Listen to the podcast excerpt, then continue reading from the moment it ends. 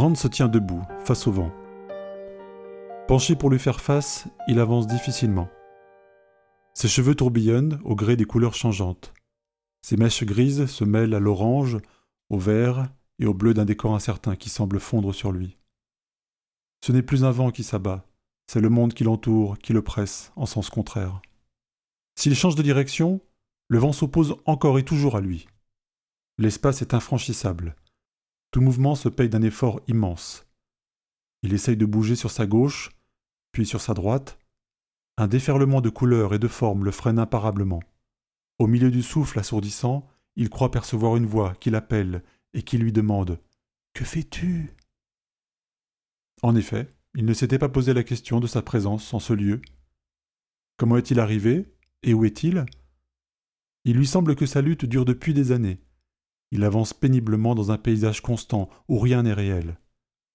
Il y a longtemps, dans une autre vie, qui était-il? Un homme? Il regarde ses mains placées devant lui pour ouvrir un chemin dans la matière vivante. Que pouvait-il faire de ses mains? Tes mains lui crie la voix. Que sont mes mains sinon l'arme pour me protéger, pour résister au vent? Il ferme les poings comme pour asséner un coup contre un adversaire invisible et reprend sa marche de plus belle. Frappe lui ordonne la voix. Il s'exécute, sans y réfléchir, comme pour mettre à terre un ennemi invisible devant lui, en se projetant de tout son poids. Il retombe lourdement sur le sol. Le vent a disparu. Les couleurs ont changé. Il aperçoit devant lui un désert sans fin et des milliers de pierres disposées à égale distance, comme des légumes inertes qu'on aurait répartis pour mieux les faire pousser. Elles se ressemblent, mais elles ont une forme légèrement différente. Il regarde autour de lui, mais rien n'apparaît à l'horizon, nulle montagne, colline ou arbre.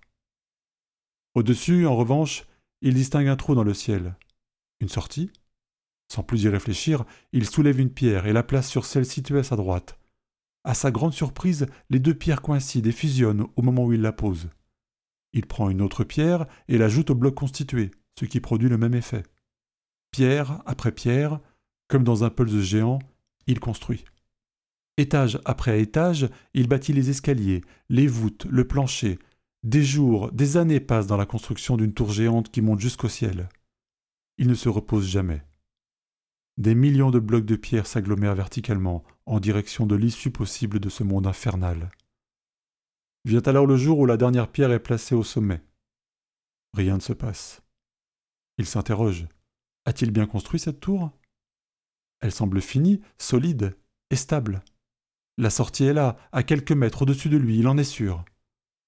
À moins que ce ne soit encore un jeu cruel, comme l'était le vent infranchissable, il y a un millénaire de cela. Il se souvient de la voix qu'il entendait alors. Tes mains, disait-elle. Au sommet de la tour, il regarde au-dessus de lui. Il saute sur place en cherchant à atteindre le passage entre les nuages. Il ouvre les bras en grand et ferme les yeux.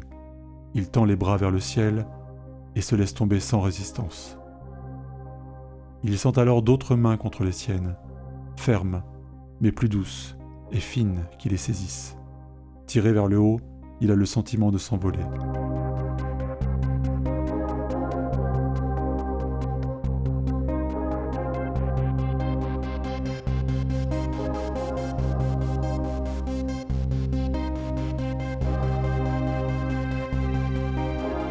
L'odeur des corps en décomposition le frappe en premier. La nuit l'entoure et les membres mous des morts font comme un matelas profond. Dans le silence du cimetière, il entend la voix d'Axel. Alors, on revient de loin?